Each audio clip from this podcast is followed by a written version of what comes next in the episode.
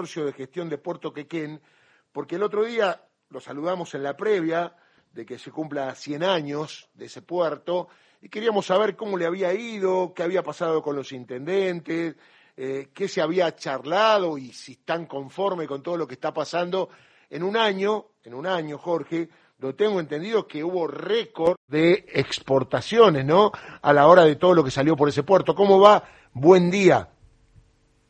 Hola, buen día Darío, ¿qué tal? ¿Cómo va? Todo muy bien, sé que ahora está en Mendoza, pero bueno, eh, eh, le mandamos un abrazo. A pasar la fiesta. Muy bien. Sí, bueno, gracias, igualmente, y, y para toda la audiencia también, que yo siempre me olvido cuando me llaman por radio, me olvido de saludar a la gente que escucha.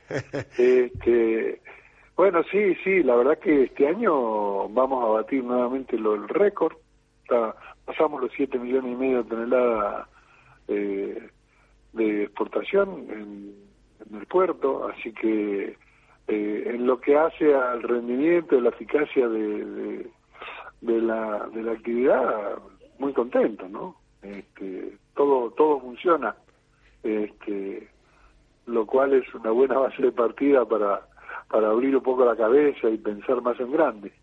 Y ahora, la reunión con los intendentes, que fue el día de, de los 100 años, ¿cómo fue? ¿En qué quedaron? ¿Qué planes tienen para el futuro?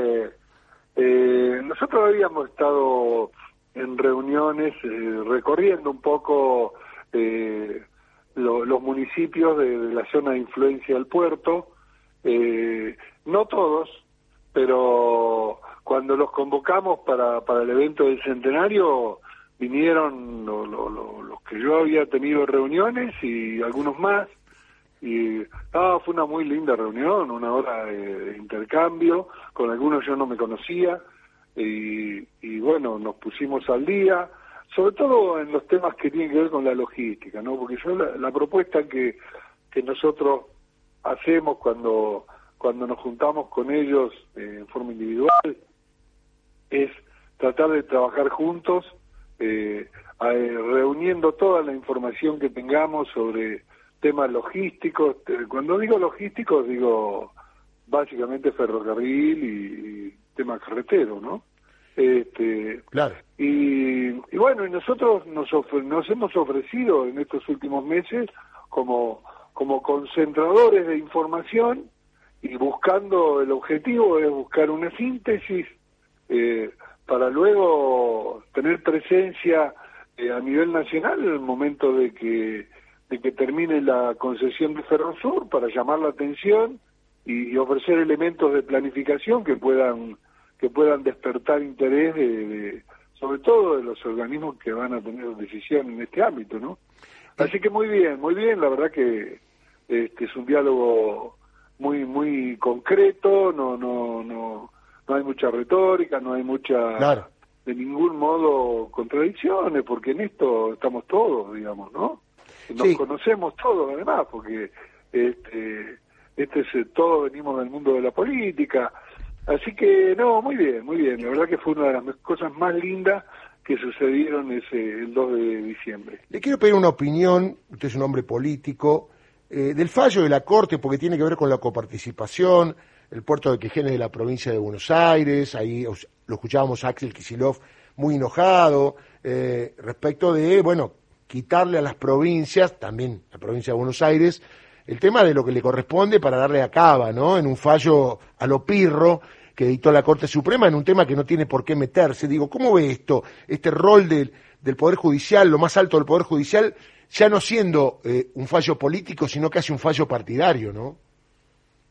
Sí, sí, yo, bueno, voy a, antes de, emitir opinión voy a aclarar yo soy funcionario público, yo soy funcionario de, de la provincia de Buenos Aires, del Ministerio de Producción, eh, pero la, la, entidad que yo presido no, no recibe ningún tipo de aporte financiero de la provincia de Buenos Aires.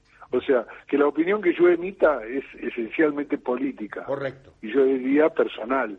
este, y es un desastre, ¿no? Es un desastre. Yo que vengo en, el otro día en el discurso que dije eh, con motivo del centenario, dije que la Argentina, si no, si no hay acuerdos básicos, no tiene salida pacífica. Estas cosas me hacen sentir un ingenuo. Este, eh, es increíble. Es increíble, eh, no solo increíble, inaceptable de todo punto de vista, eh, que la Argentina opulenta se burle del resto de los argentinos, ¿no? Y después, y después de un modo, de un modo casi infantil, este, porque, porque últimamente estamos en eso, digamos, no, no, ese es el gataflorismo eterno, si haces te pegan porque haces y si no haces te pegan porque no haces. Este, podría poner ejemplos, ¿no? Pero no, no, yo no soy periodista. Este, ahora, eh, así no vamos a ningún lado, así no vamos a ningún lado. Este fallo es canallesco, los que lo firmaron saben a quiénes están condenando la inteligencia. ¿Cómo puede ser? eh, eh, yo hago un juicio moral, ¿no? Porque porque cuando digo canalla es porque es un juicio moral. Este, además uno supone que el Poder Judicial, uno supone que lo más alto del Poder Judicial tiene que resolver cuestiones que tengan que ver con lo judicial, no con lo político. Lo político de la política. Entonces eso está claro. La Corte Suprema, por definición, este, está para definir eh, en el ámbito de la actuación judicial qué cosas se encuadran en la Constitución Nacional y cuáles no. Correcto. El resto es opinión. Mm. El resto es opinión e invade el terreno de la política. Y el problema es que eso viene pasando hace bastante tiempo. Este, y, el, y la Corte Suprema de la Nación se ha constituido en un doble poder eh, que le quita, ata de manos al Poder Ejecutivo Nacional, que es básicamente el poder de la política, el poder legítimo que, que emerge del voto popular. Entonces, sea quien sea quien esté en el Ejecutivo, ¿no? Porque ya lo vamos a ver si el Ejecutivo cambia de signo, eh, cómo va a cambiar la actitud de la Corte Suprema. Claro, esto se llama, este, cuando... yo le digo, hay que tener mucho cuidado con el gobierno de los jueces, que obviamente corre a los políticos, ¿no? Pero, pero si hace seis años atrás, siete, a ver, siete años atrás, le pusieron dos jueces supremos por DNU. Claro, correcto contra toda contra todo procedimiento constitucional y no dijeron nada. Y a propósito, uno propuesto por el grupo Clarín. Pero por supuesto, ya sabemos a esos niveles de dónde salen los nombres. Basta informarse un poco, profundizar un poquito. Este, bueno, estamos en un en un en un esquema en la Argentina de doble poder. Eh, hay innumerables ejemplos. ¿eh? Yo podría contar este, mi realidad en el puerto de Necochea, mi vínculo con, con la exportación de grano, y bueno, y sí, sí, eh, eh, en lo chiquito se ve lo grande también. Este, pero, y, y no queda otra que enfrentar con las herramientas que se tienen, que no son muchas, porque nosotros hace poco tuvimos un ejemplo de, de, de cuando terminó la concesión de, del elevador de, la ex Junta Nacional de Grano, una concesión que venía del año 92, este, y se planteó por allí, eso era del Estado, que vuelva al Estado. Pero cuando uno intenta recorrer ese camino, se encuentra con por lo menos dos leyes eh, votadas por la Nación y por la provincia de Buenos Aires, por las dos, por el Congreso Nacional y por la legislatura bonaerense, que hay que cambiar las leyes, si no, no se puede avanzar por ese camino. Está claro, es como pedir cosas que, no se pueden. Claro, estamos atados, estamos atados. Entonces, en la Argentina, eh, cierto tipo de transformación está vedado, porque nos han ido, nos han ido tejiendo una telaraña legal. Tal cual. Este, Con intervención e interpretación de las cortes de todos los tiempos, ¿no? Pero por supuesto, y todo termina en el en el en la gigantesca frustración social, en el no creer en nada, en esperar, bueno, y si esto esto no va a terminar bien, lamentablemente, por este camino comparto plenamente. no va a terminar bien. Comparto plenamente. Amigo. Esto, bueno. No, no, me gusta porque se le calienta, se le calienta, se le calienta la, el pico y seguimos hablando. Sí, cómo no, sí, cómo no, cómo no. y, le quiero pedir una reflexión, usted peina cana como yo, ¿Qué le parece la explosión popular que hubo en la Argentina como nunca antes ni usted ni yo vimos? Impresionante el triunfo argentino y la gente saliendo a la calle, ¿no? Dios mío. Eh, es, es algo para llevar en la retina. ¿Cuánto hubo? ¿Cuatro cinco millones de argentinos? Vaya a saber cómo habrá que hacer el cálculo. Pero, eh, qué sé yo, es, es conmovedor. No se me ocurre qué, qué otra palabra decir ¿Usted es futbolero, Jorge, o, o no es futbolero? Sí, ah, bien. sí, totalmente. Porque veo están los futboleros y los que se incorporan con la selección. Pero ahora no hubo ninguna diferencia, ¿vio? Ahora los que no son futboleros dicen, ¿a qué club voy a elegir ahora? Porque yo quiero ver fútbol, ¿vio? Hay mucho de eso, ¿no? Claro. Mirá, ¿De qué cuadro es usted, Jorge? ¿De qué cuadro es hincha? De Boca. De Boca, bueno. Boca. Desde Tiene muchas alegrías. 1954 que soy de Boca. Bien, sufre Eh, menos que eh, con la selección, pero bien. Darío, te la hago, te la hago corta.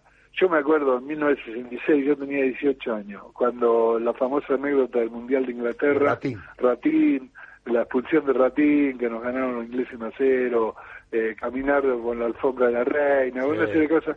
Eh, gobernaba Onganía desde pocos días antes y, y viene la selección, eh, inventó José María Muñoz lo de campeones morales. Claro. Este, y lo llevaron a la Rosada y, y, y habíamos quedado fuera en octavo de final. Sí, totalmente. Este, y éramos campeones morales.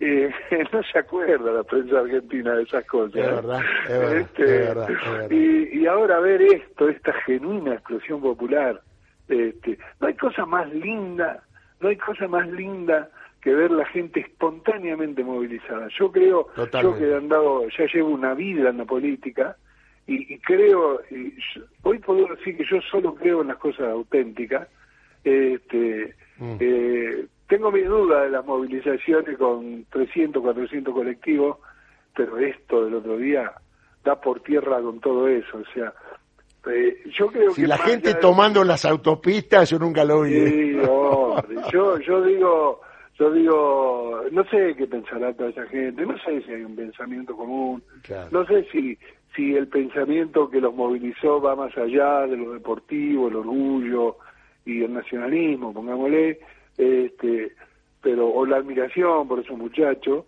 pero todo eso junto a mí me hace tener unas enormes esperanzas Totalmente. sobre el futuro de la Argentina, pese a lo que dije al principio. Está claro, está claro, Este, está claro. eh. Amigo, que tenga una buena Nochebuena, una buena Navidad. Eh, no sé si usted se queda hasta cuándo en Mendoza. Yo estaré en Necochea, supongo que la primera semana o la segunda allí, así que si usted está por ahí nos saludamos. Le mando un abrazo grande. Bueno, bueno, seguramente nos vamos a encontrar. Bueno, un fuerte abrazo, Darío. Muchas gracias por llamarme. Bueno, Felicidades para vos y todo, todo el equipo que tenés ahí. A ver si me manda algunas ballenas y las puedo ver yo. ¿eh? Le mando un abrazo grande. gracias, viejo. Muy bien. Gracias, buen año. Buen año, gracias por todo. Jorge Pampa Álvaro, presidente del Consorcio de Gestión del Puerto Quequén. 818 en la República Argentina.